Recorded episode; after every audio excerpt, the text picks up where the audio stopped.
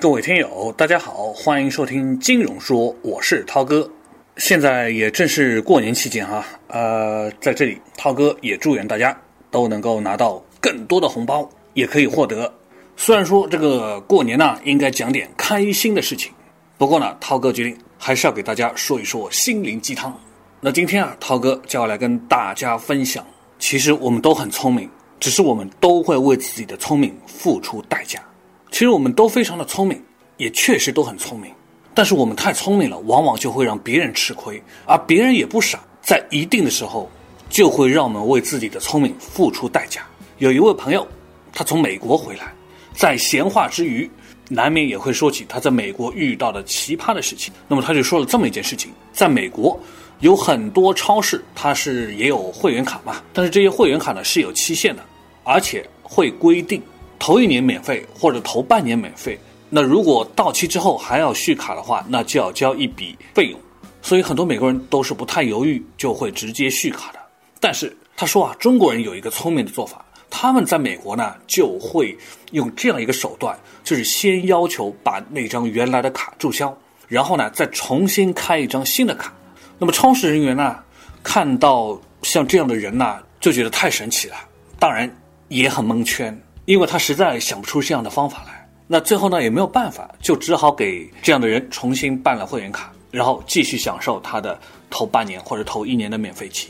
说完这个呢，很多人就会觉得，好像老美还是傻，不懂中国人的这些套路。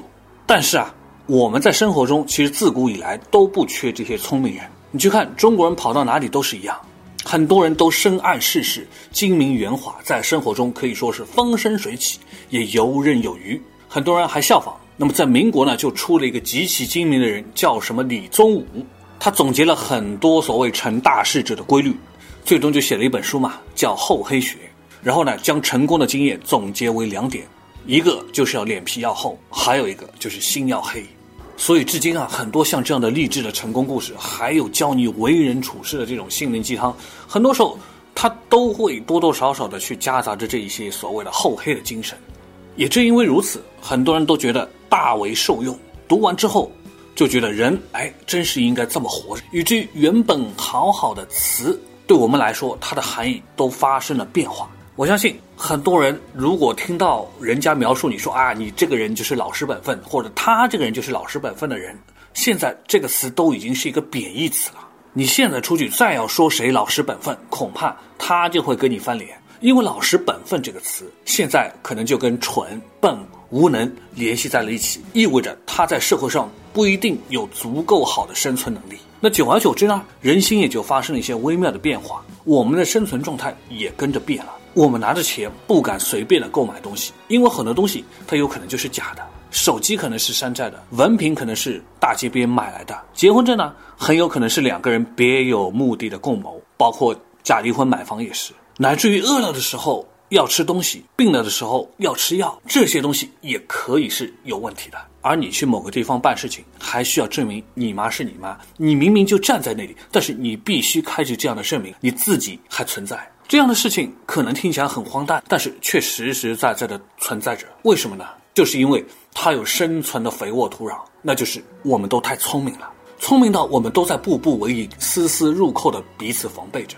明明几句话就能解决的问题，就要你走漫长的流程，盖很多个章，签很多个签名，才能让别人放心。一个老人在街上摔倒了，有人去扶了，他可能会昧着良心反咬你一口，或许还能得到不少的利益。有利可图，就有人争相模仿。于是，再有老人在大街上跌倒的话，大家都唯恐避之不及。还有，你本来就在好好的排队等地铁、等公车上下班，然后总有聪明的人会在门打开的那一瞬间一拥而上。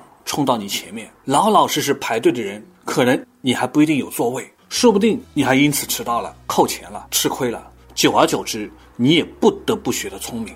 很多时候，你总会听到在公车上、在地铁里，总有一定的叫骂声，说不定更严重的时候还会大打出手。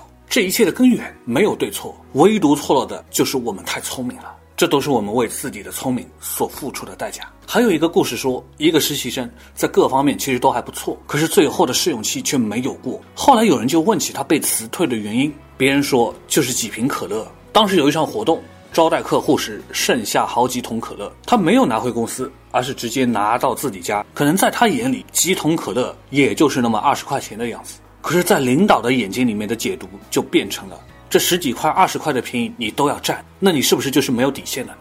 很多时候，你去宜家，你会看到很多人在那里免费的续杯，然后还有人会美其名曰的说不喝白不喝。去饭店吃饭，你也会看到有的人因为上菜太慢就骂服务员。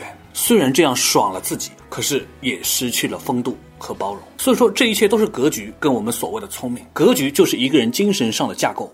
它展示了一个人的胸襟气度，也是一个人内在精神的直接反应。在有大格局的人的身上，他不会斤斤计较于眼前的蝇头小利或者一时的得失。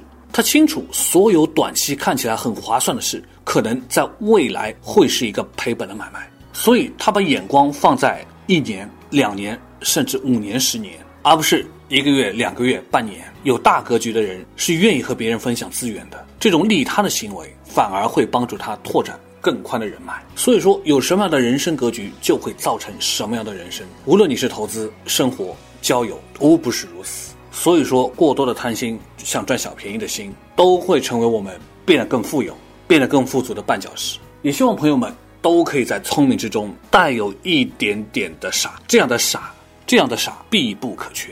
好了，呃，这大过年的啊，也希望朋友们都少一点。被七大姨八大姑、亲戚朋友都问一遍你个人的问题怎么样了？有一个清静的节日，那才是真的好。也祝大家新年玩得开心，珍惜跟亲人、跟朋友短暂的相聚。好了，今天的节目就到这里了，感谢大家的收听，咱们下期节目再会。